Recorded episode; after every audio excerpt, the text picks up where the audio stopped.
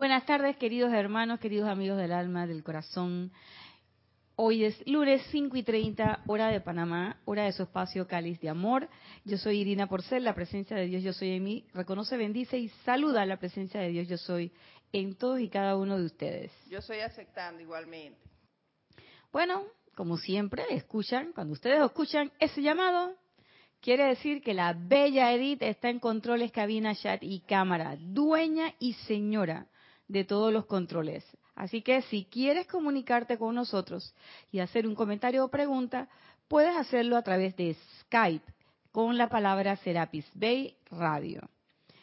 Si estás escuchando esta clase en diferido, o sea, otro día que no es lunes y a otra hora que no es las 5 y 30, pues también puedes mandar comentarios y preguntas sobre el tema de la clase o sobre cualquier otro tema de la enseñanza y lo puedes hacer a la dirección irina.serapisbay.com y con mucho gusto contestaremos o comentaremos según sea el caso. No tenemos ningún anuncio de ningún patrocinador, nada más comentarles y recordarles a todos que todos los eh, domingos después del día 15 de cada mes estamos realizando el servicio de transmisión de la llama de la ascensión. Ayer tuvimos el primer servicio de transmisión de la llama, un servicio muy hermoso, lleno de mucha vida, entusiasmo y muy iluminador, por cierto. Muy iluminador. Hay que seguir pensando en esos cuadritos que presentó nuestro hermano Ramiro. Así que recuerden que todos los meses, así que se pueden estar conectando en la página web para que sepan cuáles son los días y las fechas de los próximos servicios y nos acompañen en esa actividad de vida que hemos eh, diseñado para todos ustedes. Nosotros seguimos trabajando este libro, El Santo Confortador. Es la última compilación que ha emitido el grupo Serapis Bay de Panamá y tiene la compilación de discursos y enseñanzas de los maestros ascendidos alrededor o que versen o que tengan relación con la figura del santo confortador y de lo que el confort es, de la llama del confort y todo lo demás. Y nosotros vamos a estar trabajando eso durante este año, hasta que terminemos o hasta que venga algún otro maestro y se meta por ahí. Por ahora todos han sido respetuosos y nadie se ha metido. Este, y este primer discurso que estamos trabajando desde hace 12, hace dos semanas atrás, es el discurso a los 200.000 precursores que está en el diario del Puente a la Libertad, el Mahashohan, y es un discurso que se dio en septiembre de 1952.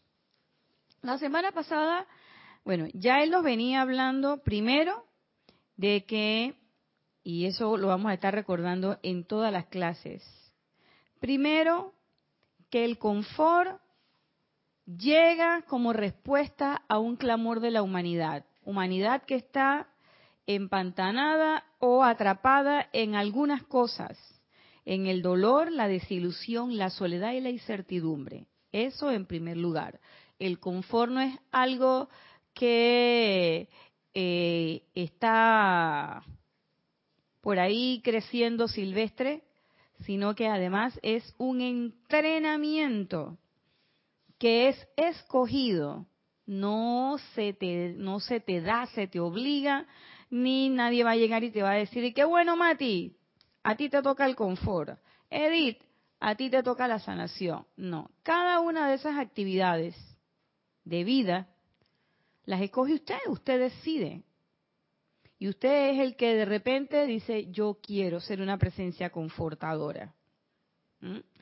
Y lo tercero que nos decía en esa primera clase es que hasta que no hayamos aprendido a llenar nuestra aura con todos esos elementos de armonía, fe, esperanza, paz, nosotros no vamos a poder manifestar ese confort. Y en la clase pasada,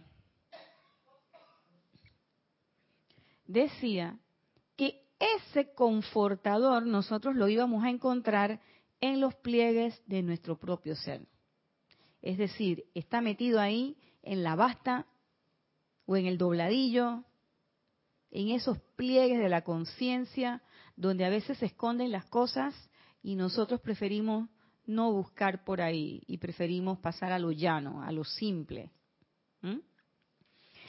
Y habíamos terminado la clase, y con eso queremos comenzar hoy, con eh, una de las últimas partes del discurso cuando él dice, cada hombre tiene su propia órbita pequeña, su esfera de influencia, a la cual es atraída por ataduras kármicas y circunstancias cierta cantidad de energía vital. Recordamos lo que dijimos en la clase pasada. Nosotros, una vez que nos deshacemos de este vestido de carne y pasamos a ese mundo sutil que no tengo conciencia ni tengo idea de cómo sea. Pero lo que sí los maestros nos han dicho es que ninguno de los que hacemos ese paso, cuando regresamos, nadie regresa obligado. Todos regresamos porque queremos. Todos regresamos porque en algún momento sentimos que podemos contribuir en algo a la realización del plan divino y decimos, yo, yo, yo voy, yo voy a hacer ese trabajo. Y entonces, en base a lo que nosotros decidimos y decimos que queremos hacer, nosotros hacemos un plan. Como quien hace un plan de vuelo, como quien hace un plan de, oye, vamos a hacer un tour por el interior del país. Y yo quiero llegar de Panamá a... Eh, eh, a la feria de Boquete, dice, dice a la frontera con Costa Rica. Entonces en el camino hay una serie de lugares, hay cualquier cantidad de puntos y entonces uno decide dónde uno se va a detener. Porque uno dice, bueno, yo quiero que este viaje dure seis horas, porque si no nos va, nos vamos a cansar mucho. Bueno, el día de viaje va a durar seis horas y vamos a parar aquí, aquí, aquí, aquí, aquí vamos a almorzar, aquí vamos a hacer esto, aquí vamos a hacer lo otro. Ese es un plan, un plan. Una vez que uno agarra el carro, prende el auto y agarra carretera, pues pasan otras cosas. Que si se te flatea una llanta, que si de repente viste que estaban vendiendo sandías y quieres llevar una sandía, o de repente ya no quieres parar a comer en este lugar, sino que mejor vamos a parar porque en el otro lugar además hay tortillitas de maíz con queso blanco, ricas, calientitas. Ah, bueno, está bien. O de repente andando y andando y andando, se te olvidó echarle gasolina suficiente al carro y dijiste, no, en el próximo pueblo, en el próximo pueblo, y te quedaste a mitad del camino. Y entonces hubo que caminar a conseguir un bidón de gasolina para regresar, se hizo tarde, te toca dormir en ese pueblo.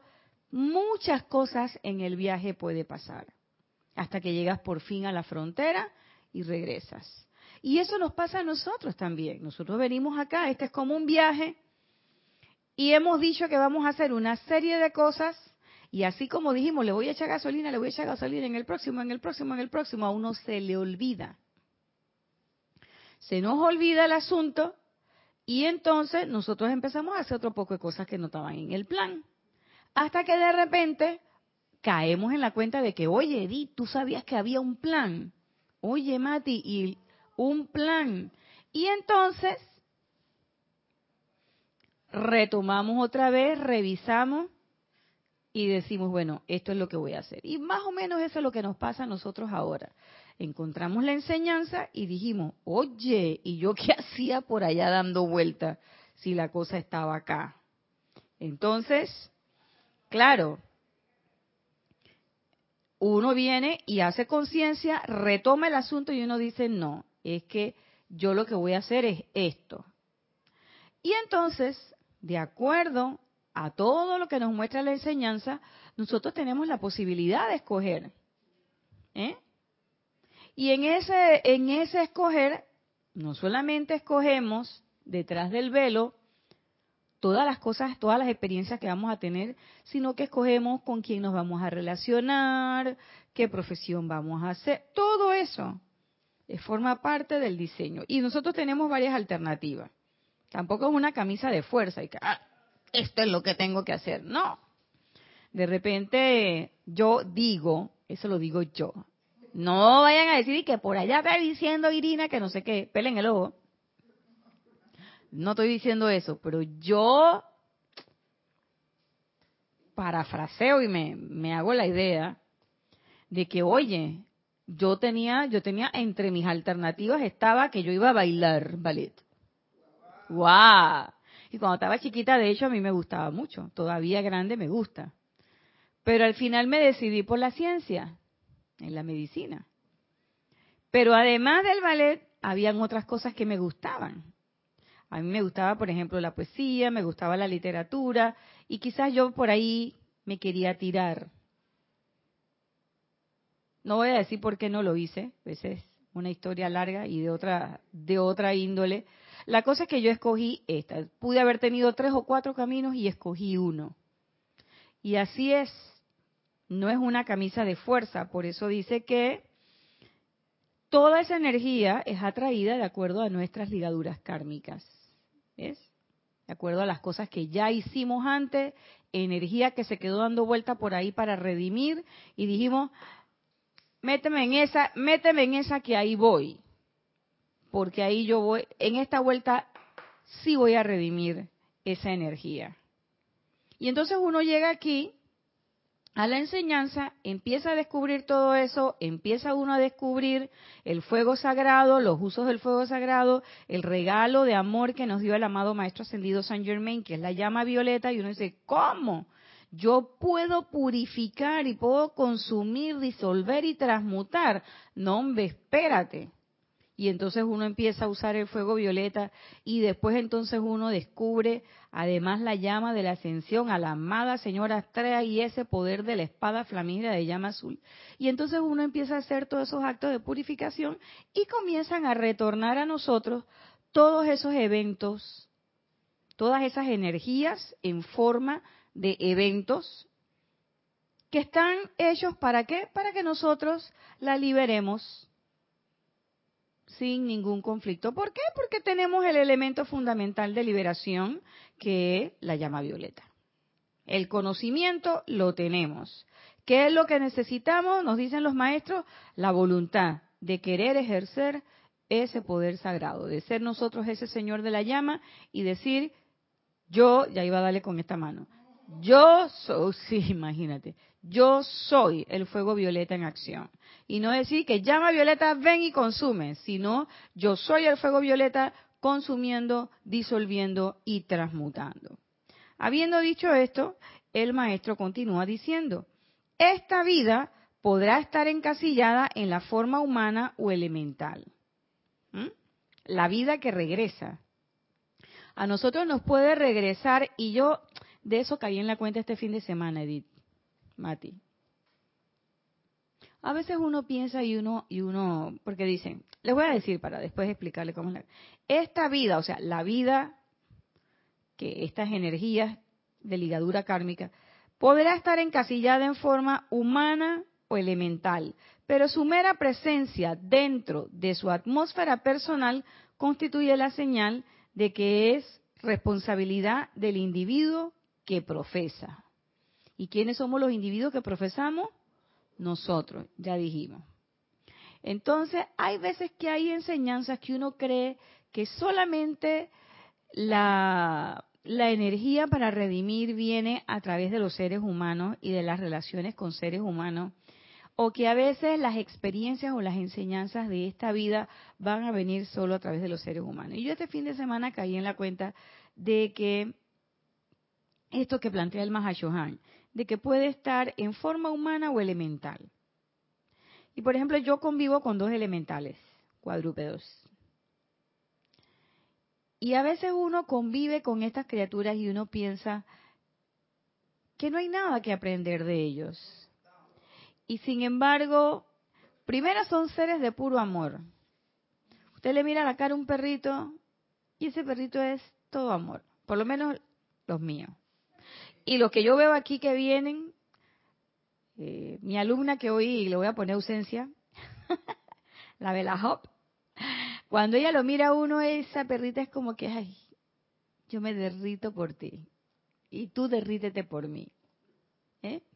Ellos son puro cariño, puro amor. Y si son periquitos, igual. Si son gatitos, la misma cosa. los, las aves son así como esos, esos animalitos que conviven conmigo, puro amor. Y ellos enseñan una parte del amor que muchas veces uno no puede ejercer con un ser humano. Porque, por ejemplo, con los niños pequeños, con los bebés, con nuestros bebés uno así, mucho cariño y todo lo más, pero tu bebé tuvo dentro de tu barriguita. Tú lo sientes como tuyo. Tú lo sientes como una prolongación de ti. Pero estos son animalitos que llegaron, que tú los adoptaste en la calle o alguien te los regaló, lo que fuere. O usted lo compró, no sé. Yo los míos no los compré, me los regalaron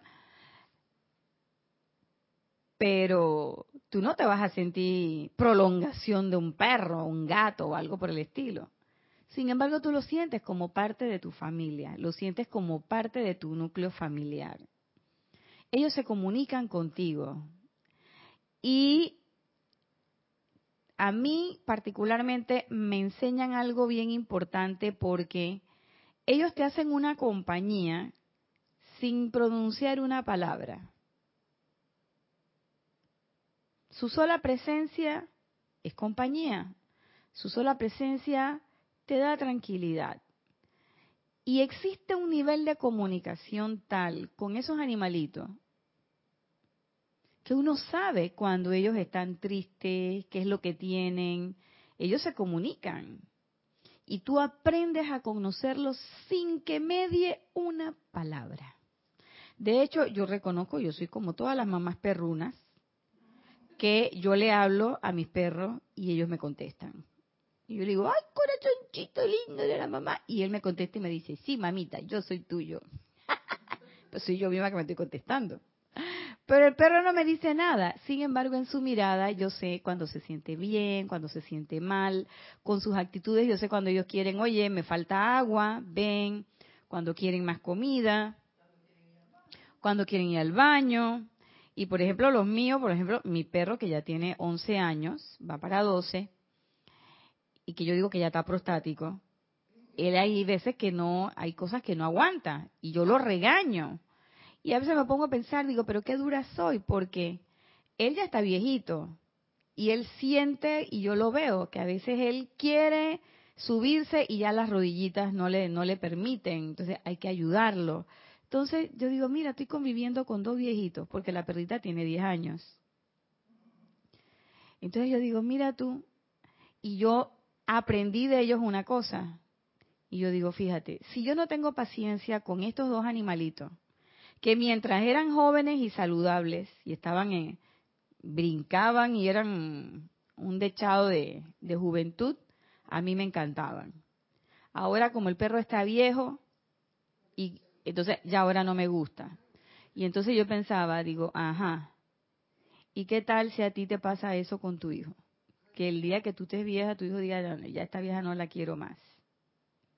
Entonces no es que yo lo voy a hacer porque no quiero que mi hijo me lo haga, no, no es eso, sino es, es, el, eh, el análisis que uno hace. ¿Cómo yo voy a brindarle, cómo yo quiero con, brindarle confort a otros seres humanos si yo no soy capaz de brindarle confort a una criatura elemental que lo único que hace es quererte y estar contigo y estar para ti?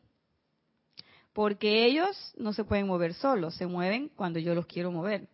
Pero si ellos quieren bajar y yo no quiero bajar, ellos no hay que, dame la llave que yo me voy a pasear solo. No, ellos no se pasean solos, la que tiene que sacar soy yo. Entonces, la experiencia de tener estos animales es una experiencia de disciplina con amor, disciplinarlo de tal manera que los perros no te, no te tengan miedo, que no anden con el rabito entre las patas todo el tiempo.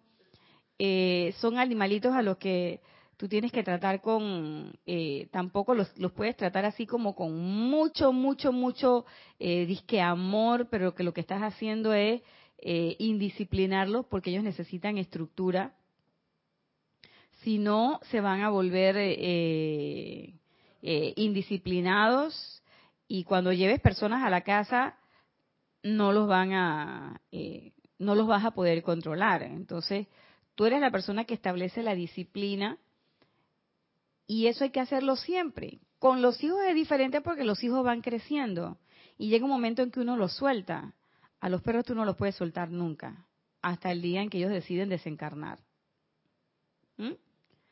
Pero yo la pregunta que me hacía era, bueno, antes sí me gustaba y ahora, ¿qué es lo que pasa? Y yo me, y yo me, vi en esta posición, esta fue la escena. Yo estaba hablando, yo estaba eh, tratando de cortarle las uñas y diciéndole, ay, pero que la mamá, que no sé qué. Yo me pongo a hablar con mi perrito y digo, pero usted, ¿por qué se anda orinando en todos lados? Lo voy a castigar, le dije. Y él me miró. Pero me ha tirado una mirada como diciendo, de que, ay, Nacha. Y saben que yo sentí que él me contestó y yo misma me contesté. Ay, mamá, compréndeme. Yo estoy viejito, yo estoy prostático. Cuando estaba joven te gustaba, ahora que estoy viejito y prostático, ya no te gusto. Y entonces ahí como que me dio algo y yo dije, ay, no, no, no, no, no. Entonces lo abracé, lo besé y le dije, no, Quique, no. Si usted, porque ellos siempre estaban, han estado conmigo, si usted, ahora no les voy a cerrar la puerta, ni los voy a encerrar en, el, en la lavandería, ni nada de eso, porque entonces ellos lo que se sienten es relegados, abandonados. Y entonces yo decía, pero bueno, ¿y qué hago? Bueno, adaptarte, porque eso es parte del tener animales. Si tú no quieres, yo no tengo nadie que haga el aseo en mi casa, el aseo en mi casa lo hago yo. Entonces, ¿a quién le toca? A mí. Entonces, yo no tengo nadie que haga eso, no hay una empresa que haga eso, no hay un dispositivo que haga eso por él. Entonces, si yo no quiero verme en esa en esa necesidad, pues entonces no lo hago. Pero en cierta forma también me, me recordó y me, me enseñó que esa es parte del aprendizaje de la vida. Esa es parte de ese aprendizaje de esta vida humana que tenemos. Y sobre todo el, el concepto este, ¿no? ¿Cómo yo voy a querer ser el confort de alguien que yo no conozco, que yo no sé, disque confort y ser presencia confortadora de manera impersonal, sí a los que están en, como porque eso lo dice el maestro, ¿no? Tu órbita personal, tu pequeño espacio personal, todo lo que está ahí es tu responsabilidad, es parte de tu creación, son tus energías las que están ahí. Entonces, es una cosa como bien utilitaria. Mientras el animalito estaba joven y bonito, perfecto. Pero ahora que ya él antes era blanquito con chocolate, ahora es casi todo blanquito porque está todo llenito de canas. Entonces, ahora que está así, ya no lo quieres. Digo, no, no, no me, no me parece. Y entonces, tener la paciencia, ¿no? Porque ya también las muelitas se le ponen como blanditas y ellos comen unas bolitas bien chiquitas. Entonces, ¿ahora qué hay que hacer? Ahora hay que remojarle las bolitas, porque las bolitas están muy fuertes y a veces no se las pueden comer. Entonces, todas esas cosas son es parte de ese aprendizaje que he tenido durante esta semana con ellos y eso yo veía del pequeño espacio personal del que habla el maestro en ese pequeño espacio personal, en una forma que puede ser humana o animal, también está. En el caso, por ejemplo, si uno tiene plantas, yo yo no tengo yo no tengo yo no tengo patio, yo vivo en un apartamento. Pero las personas que tienen patio, por ejemplo, y tienen plantas, eh, cuidar sus plantas, por ejemplo, cortar la grama, ver que de repente hay unas hojitas que se están desprendiendo, quitar las hojitas desprendidas. O sea, es cuidar ese reino y darle las gracias y decir, oye, gracias por el servicio, qué sé yo. Me di cuenta también, es una cosa que quizás la gente dirá, ustedes dirán, bueno, esta, ¿qué se tomó hoy? Pura agua puro vaso de agua.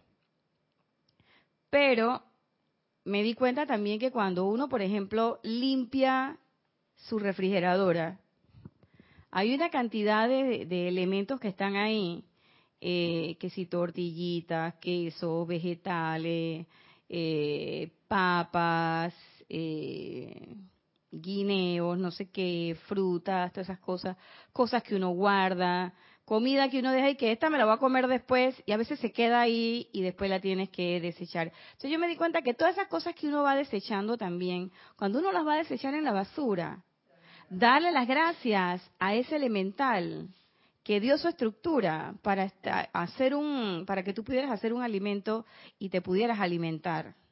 No es nada más de que botar las cosas y ya, caí en la cuenta también que todas esas páginas de cosas que yo he escrito o he desarrollado, cosas viejas que ya me quiero deshacer, sobre todo pensando en lo que decía el gran director divino, de dejar eh, ese pasado atrás, sea eh, bueno, malo o indiferente. Entonces, todos esos recuerdos y esas cosas que uno se deshace, cuando uno rompe esos papeles y tal, o los vas a quemar o lo que sea, antes de hacer eso, darle gracias a ese elemental que conforma ese papel. Si vas, por ejemplo, qué sé yo, vas a regalar, que si zapatos, ropa, lo que sea, o vas a, como mi hijo que estaba deshaciéndose de unos juegos de video, oye, vamos a darle las gracias a estos elementales que están ahí y tú te das cuenta que todo, entonces yo me quedé por un momento pensando y que, oye, pero mira, está el elevador, está que si la escalera, que si el edificio, que si esto. Entonces le tengo que dar, entonces digo, ¿sabes qué? Entonces se me ocurrió. Digo, vamos a hacer un, vamos a hacer un, un, un pequeño, eh, una pequeña aplicación de agradecimiento. ¿Ve? De agradecimiento. Vamos a agradecer por todo esto. Y vamos a echarle fuego violeta para que vayan bien transmutados, vayan bien limpiecitos, regresen bien priteados todos a su a su a su zona de donde regresaron, porque además eso va a un depósito de basura, que esa es otra cosa de la que yo estuve pensando. Va al depósito de la basura, se lo lleva el señor de la basura. Entonces imagínate, tras que ellos vienen con esa, eh, recogiendo toda la basura de toda la ciudad, depositada quién sabe con qué actitud, y eso va al vertedero. Nosotros aquí en Panamá tenemos un vertedero a cielo abierto. Y yo me puse a pensar, en el vertedero hay personas que viven en el vertedero. Personas que van revolviendo entre la basura. Entonces yo decía, si cada persona bendice su basura, le da las gracias a esos elementales, cuando eso se vierte en el, en el eh, eh, cuando eso va al vertedero, las personas que, por mal o por bien, yo no voy a calificar esa, esa, actividad, pero aquí es cierto que en nuestro vertedero hay personas que viven familias enteras y todo.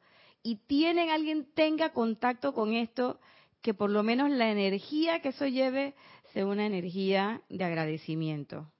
Y que no sea una energía de que esta es la basura, esto es lo que me sobró. No, eso no me sobró, eso no es basura. Eso es simplemente que ya no tiene espacio en la esfera de conciencia en la que me estoy moviendo en ese momento, de la conciencia física ya no, ya no me va a ser útil.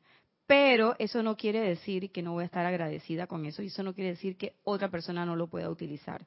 Y entonces es también parte de una conciencia cuando uno, por ejemplo, en, al final del año que uno hace esa revisión de su closet y todo lo demás y uno va en la Teletón y regala cosas o da un dinero o lo que fuera, lo que fuere.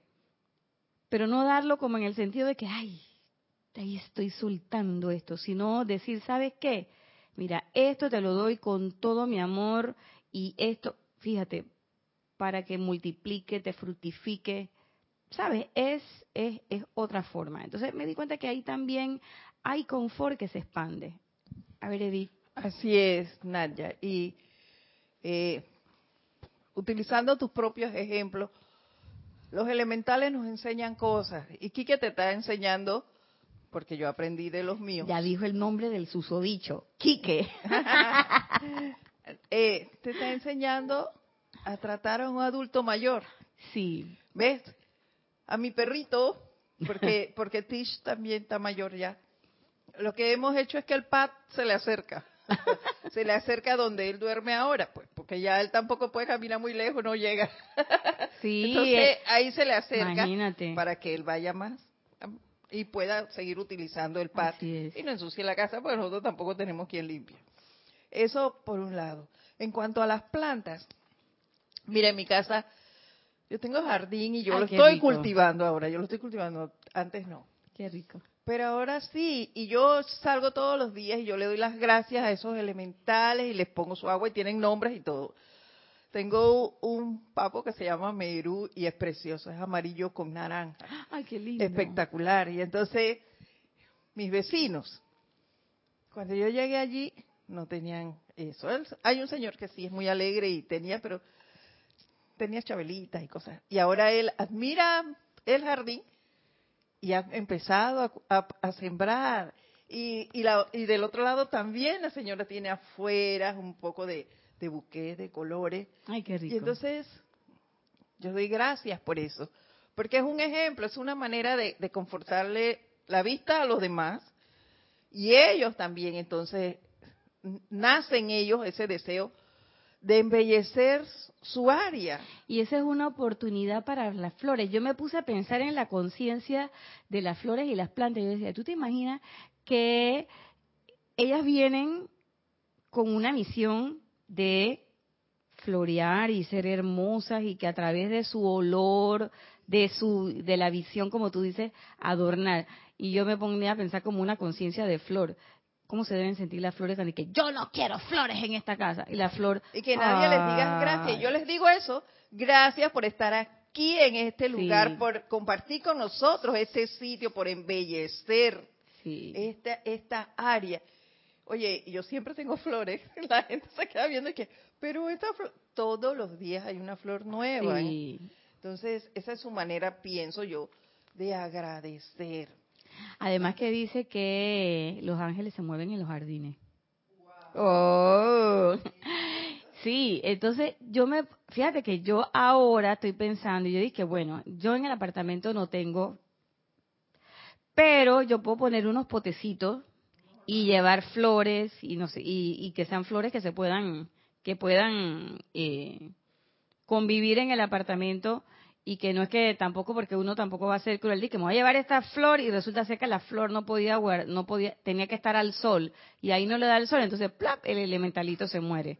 Entonces entonces no hay que buscar eh, uno busca no las que son más o menos para esos espacios y brindarles atención. Y eso es parte porque tú vas y le remueves la tierrita le echas agüita le echas- entonces igual con los con los con los con los perritos tú los vas y además los perros tienen una cosa, una lección más que se me estaba pasando, que es la paciencia. Hay que tener mucha paciencia con ellos. Y yo reconozco que parte de la paciencia, la que la poca paciencia que he desarrollado, que antes no tenía nada, nada de paciencia, es por cuenta de esto, de estos perritos. Entonces uno también aprende a cómo llamarle la atención. Entonces tú le llamas la atención al perrito y es la misma forma en cómo tú te expresas con las personas afuera. Porque a los perritos tú no le puedes estar gritando, ¡ah! Entonces uno aprende que no es, así no es como tú te vas a expresar.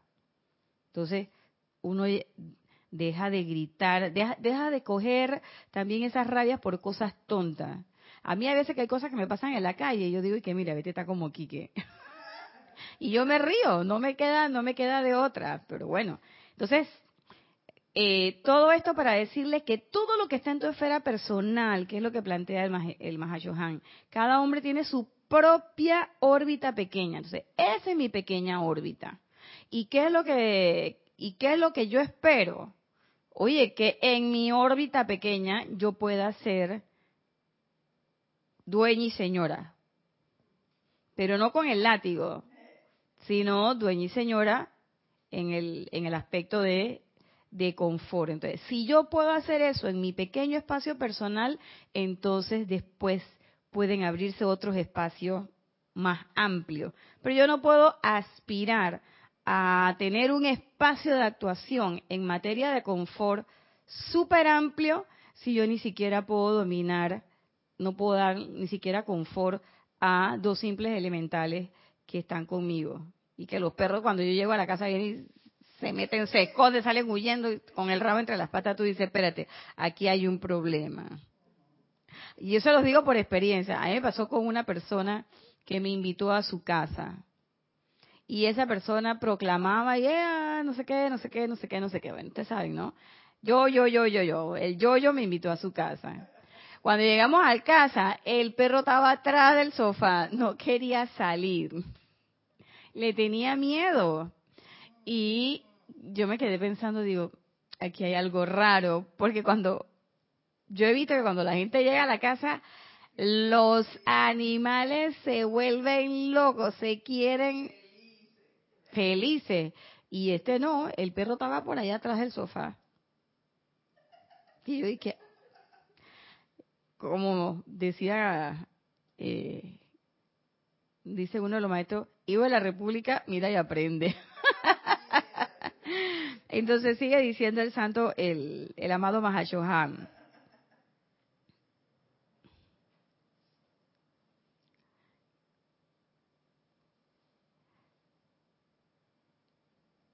pero su mera presencia dentro de su atmósfera personal constituye la señal manifiesta de que es responsabilidad del individuo que profesa un deseo de representar al Santo Confortador ante la vida. Nosotros profesamos ese deseo. El que no quiera profesarlo simplemente no lo dice y no levanta la mano y no hay ningún problema porque como yo lo dije desde el inicio y lo han dicho los maestros y lo repite el Mahashohan, no hay ningún problema con eso. Palabra más, palabra menos, eso lo digo yo. Pero es quienes han decidido, han escogido representarme, dice el amado Mahashohan. Entonces, el que escoge es usted, a usted nadie lo obligó. Empezando por ahí. Y dice, ante la vida, deliberar la vida a punta de amor. Es así, a punta de amor. En tanto que la persona no haya atraído, no haya traído, perdón, y sostenido el confort para la vida, que él contacte en su experiencia diaria y cada hora. Entonces, ¿a quién tú contactas en tu experiencia diaria y a cada hora? A todo lo que está en tu hogar, a tus compañeros de trabajo, a tus vecinos, a las personas con las que te relacionas. Yo caí en la cuenta ahora que ando siempre en bus y taxi, yo siempre llamo una piquera. Oye, ya los taxistas me conocen.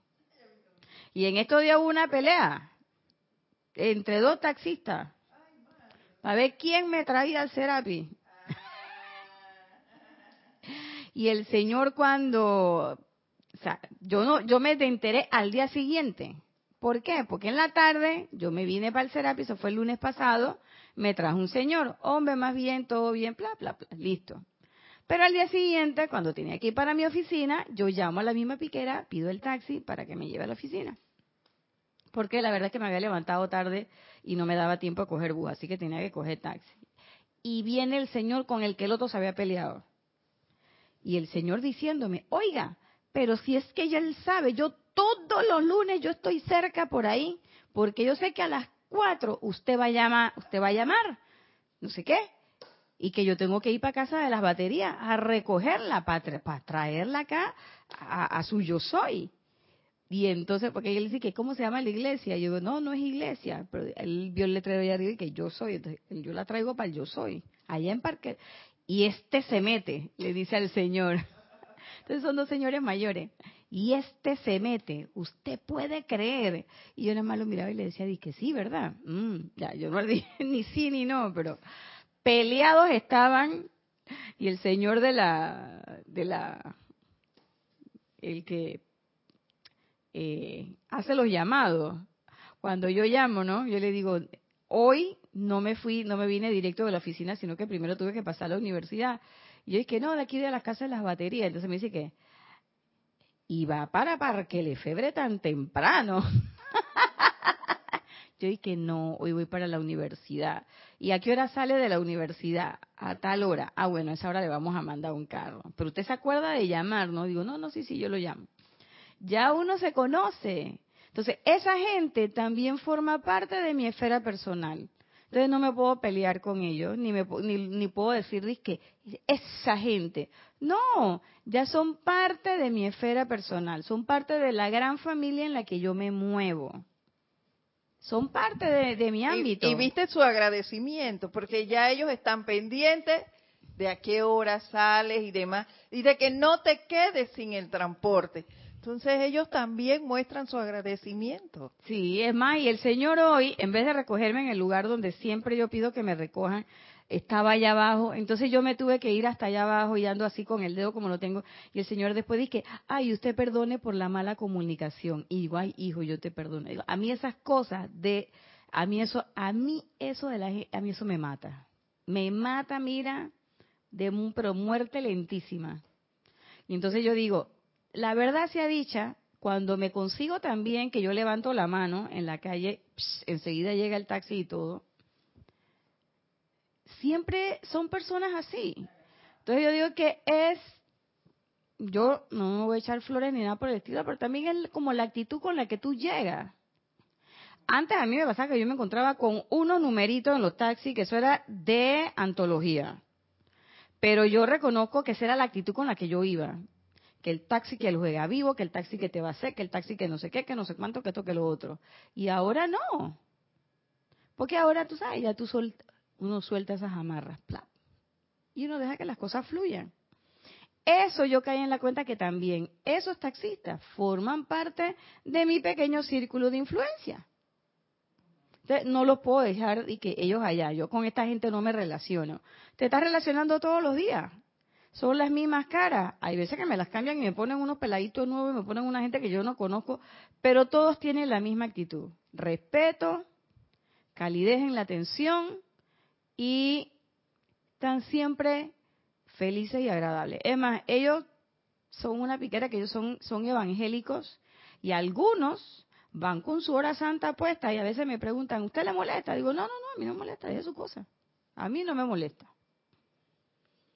Y ellos después, a veces me han contado, no, porque hay gente que sí le molesta y que mire y me han dicho esto y lo otro. Digo, a mí eso no me, no, no me hace ni más ni menos, te deje su música. Entonces tú te das cuenta que es gente con la que tú te vas relacionando y gente de la que tú vas aprendiendo cosas. Y es, mira, para mí eh, es una experiencia bien bonita. Ya yo no resiento el hecho que yo tenga que andar a pie y a pata como la garrapata, como digo, porque tengo esa oportunidad antes no tenía la oportunidad de conocer esa experiencia y de adquirir esa conciencia con ellos. O sea, me gustó mucho, me ha gustado mucho. En tanto la persona no haya traído y sostenido el confort para la vida que él contacta en su experiencia diaria y de cada hora, no habrá calificado para convertirse en un centro irradiador de confort cósmico para las masas, lo que habíamos dicho anteriormente. Si usted no puede con su pequeño espacio personal, qué santo confortador para las masas, qué servicio impersonal me estás hablando. No puedes. Proporciones guardadas. Si yo quiero oficiar,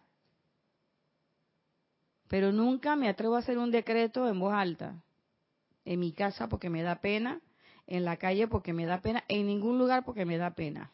Yo no me puedo mirar al espejo porque me da pena. Entonces, ¿qué es lo que vas a oficiar?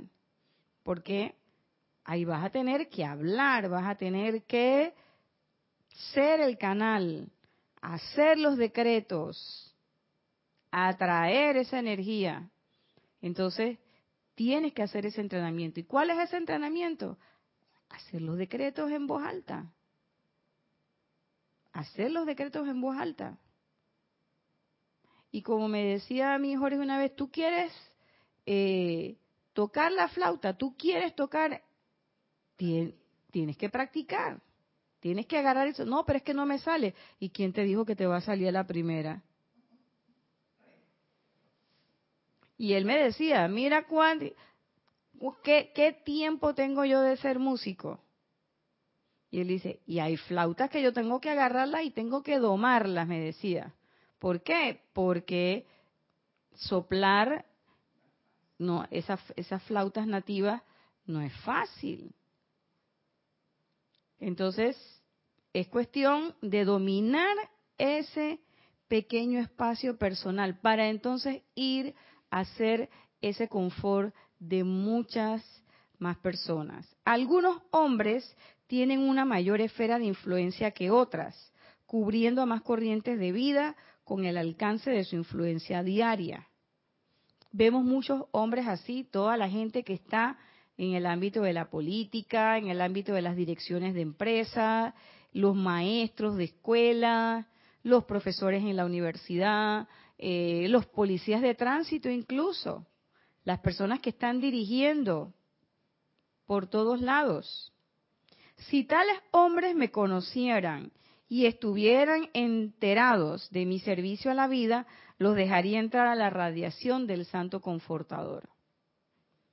Y conectándose con mi presencia, sacarían paz y orden del caos, armonía y felicidad de la insatisfacción, comprensión y sabiduría de la ignorancia, sanación y bienestar de la enfermedad, suministro y abundancia de la carestía.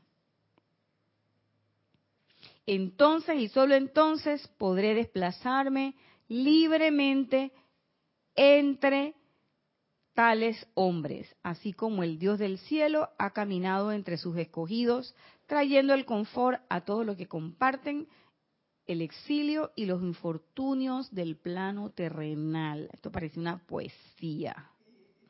Me encanta el Mahashohan. Entonces ustedes se imaginan, si nosotros en vez de a los presidentes, al policía de tránsito, a los maestros, ese maestro que no sé qué, ¿qué se cree? En vez de nosotros tomar esa actitud, tomamos la otra actitud y bendecimos el bien en esa persona.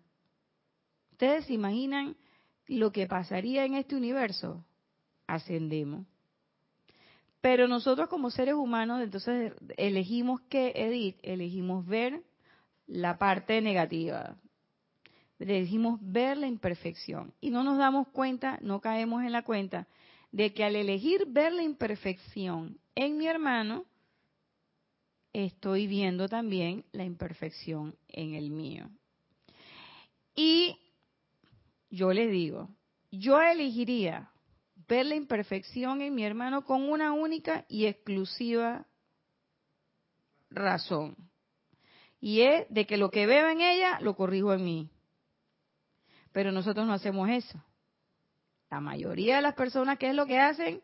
vemos la imperfección y la seguimos calificando, la seguimos criticando y además decimos, menos mal que yo no soy así.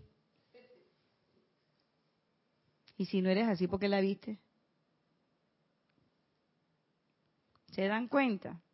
Entonces, el Maestro Jesús, por ejemplo, ¿qué hacía?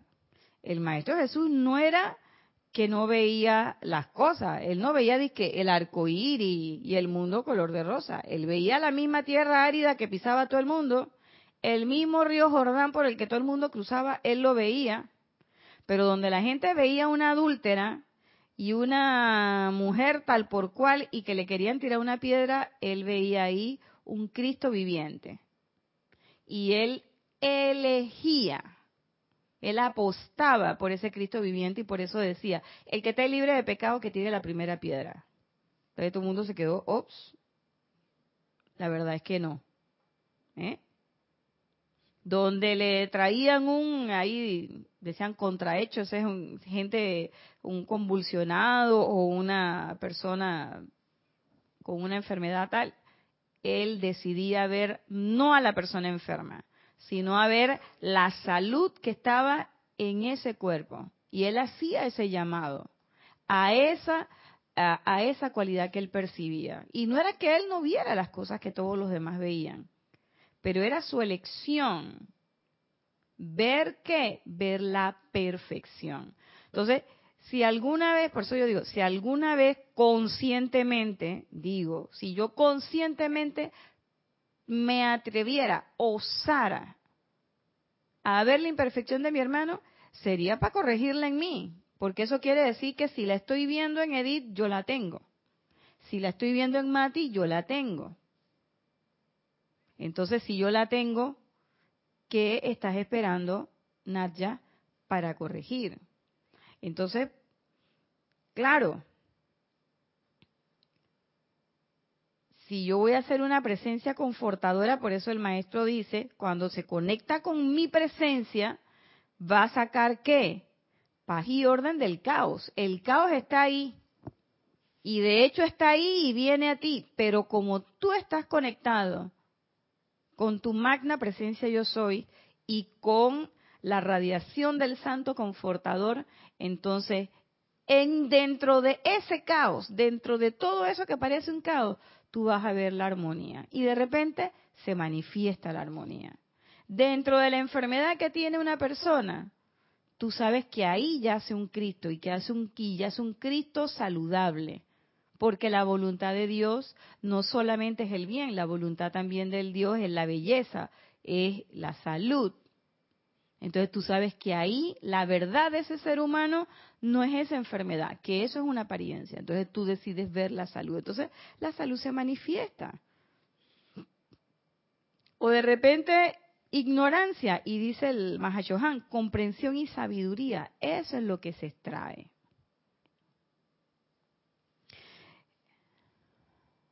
¿Cuánto nos falta? ¿Nos dará tiempo?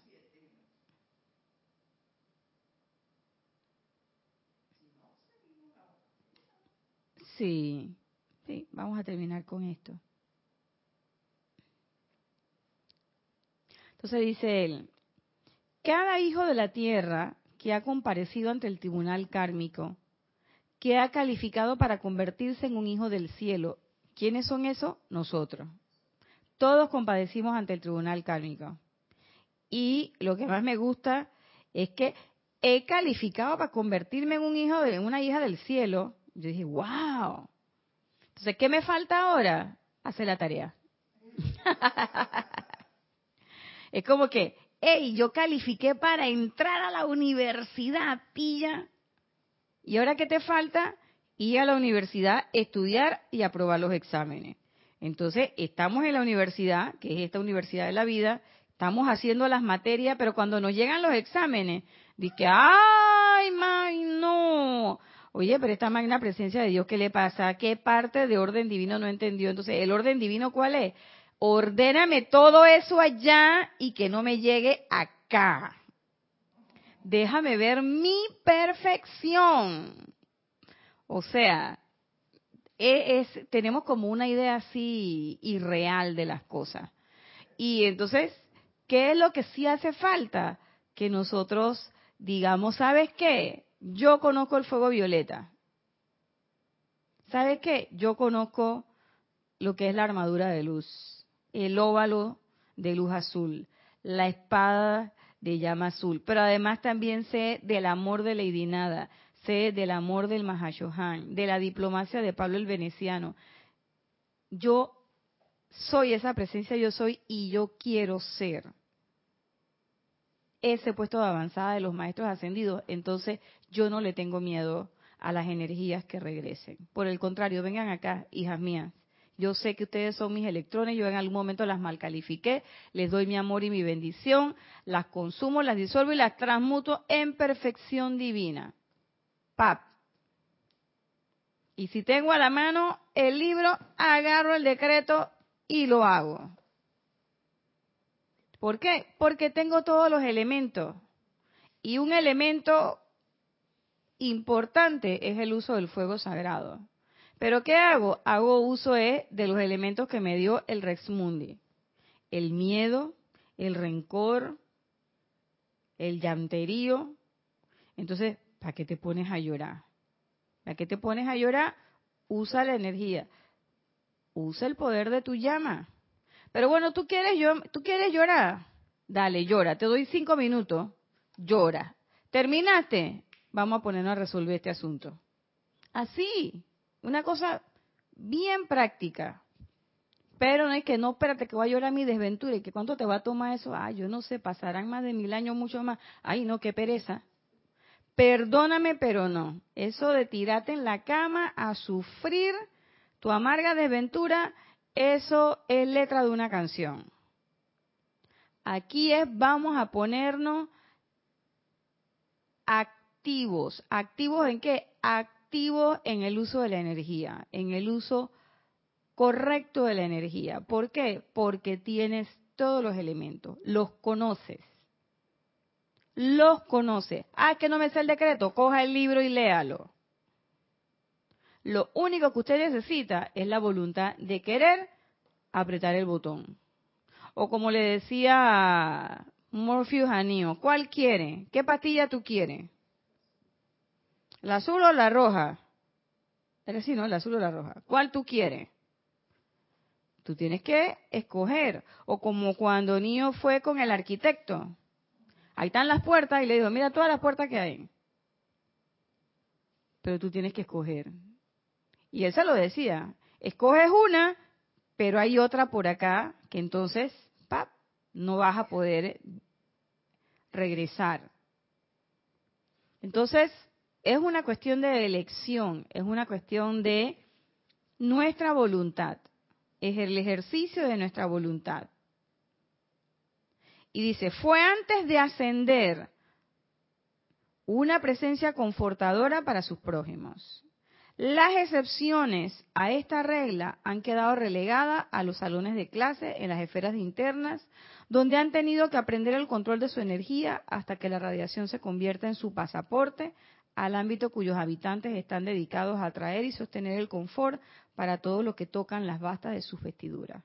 Porque hay quienes no quieren o siguen rebeldes, entonces tienen que quedarse, porque allá en los, en los planos sutiles, en los salones del tribunal, también hay lugares donde, donde se pueden aprender, en los retiros de los maestros también.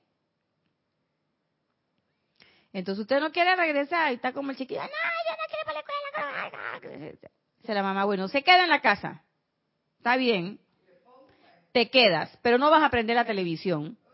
No vas a salir a jugar. Usted quédase, se queda en la casa, pero te vas a poner a leer y vas a hacer la tarea. Yo me acuerdo que a mí una vez me hicieron eso. Ya, que yo no quiero ir para la escuela, que no sé qué. La única vez que yo he dicho que no quiero ir para la escuela. Y que era lo que yo quería hacer. Yo quería jugar con uno juguete que tenía ahí que... Y dice mi mamá, ah, sí. Sí, mamá, es que bueno, pues que no sé qué, pero mi abuela, que era más viva, dice mi abuela, espérate, no va a aprender televisión, no va a jugar con fulanito, no va a hacer esto, y yo, ¿qué? Entonces me quedé pensando, ¿y entonces qué voy a hacer aquí en la casa? Dice mi abuela, hace tarea. Yo, allá la vida, mi abuela, yo, haciendo la tarea con una trompa así de este tamaño. Brava. Pero mi mamá llegó a la casa, uy, ¿qué le pasó a esta? ¿Que ¿Por qué está así? Dice mi abuela, no, no, no, no, sin televisión. Y todo el mundo dice que bueno, quedamos castigados porque si ya no puede ver televisión en ese tiempo, ¿sabes? Esas casas, ahora y que, que todo el mundo tiene televisión en su cuarto, en mi casa será la televisión, una. ¿Qué yo aprendí? Ajo, a partir de ese día al día siguiente a las 5 de la mañana ya yo estaba vestida, bañada, ya estaba con mi peticote, me estaba poniendo la camisa. Y mamá dije, oh, ¿tiene ganas de ir para la escuela? Sí. ¿Sí? ¿Por qué? Porque yo sabía que, bueno, ok, quédame allá. Esa opción estaba como que nada que ver. Entonces yo me imagino que proporciones guardadas, si tú te quedas allá, en los salones, en, ahí en los salones del, tribunal kármico, no es la misma experiencia que vas a tener acá abajo. Claro, acá tenemos el riesgo del olvido, de que llegamos y se nos olvidó el asunto y nos metimos a la gozadera y adiós Lola. Pero, pero,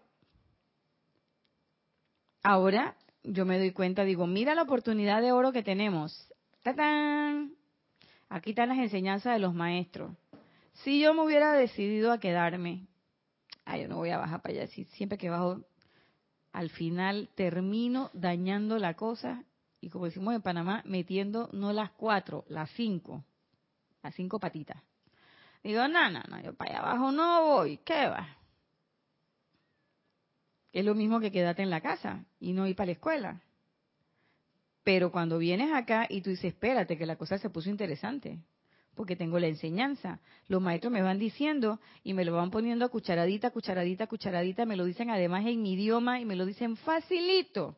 Nada de las cosas eh, palabras rimbombantes y, y, y, con subterfugios y cosas, como cuando ocurría con los documentos de la ley oculta, muy interesante y todo lo que tú quieras, pero era un real eh, inversión de tiempo poder entenderlos y comprenderlos y ahora la enseñanza está aquí a la mano. Además una enseñanza dinámica y expansiva porque te la lees hoy con una conciencia y mañana con otra conciencia y siempre te está diciendo algo nuevo. Entonces tú dices, gracias Padre, qué afortunada soy. Doy gracias porque elegí individualizarme, elegí venir para acá, elegí llegar aquí y esto estaba en mi plan. De alguna forma estaba en mi plan. Gracias Padre, esta es mi oportunidad. Entonces no la voy a desaprovechar. Y entonces comienzo a ver esas pequeñas cosas, comienzo a ver mi esfera personal, comienzo a aprender de las cosas que están pasando en mi esfera personal, comienzo a dominar mis reacciones frente a las pequeñas cosas que ocurren en mi esfera personal y empiezo a comprender las cosas que ocurren en mi pequeña esfera personal. Y de esa manera entonces mi conciencia cada vez se puede ir haciendo un poco más expansiva, más expansiva, más expansiva, hasta que llegue un momento en que yo pueda tener una conciencia tal en que yo realmente me pueda convertir en esa presencia confortadora para toda vida. Y bueno, como bien dijo Eddie, hasta aquí nos alcanzó la clase de hoy. Vamos a ver si nos da para la transmisión del confort para la próxima semana. Esta ha sido su clase de hoy. Yo soy Irina Porcel. Este ha sido su espacio cáliz de amor. Les deseo que la presencia de Dios yo soy en ustedes, la presencia de Dios yo soy bella y hermosa, que habita en sus corazones, se manifieste y los inunde con mucho amor, paz, tranquilidad y mucho confort. Muchas gracias.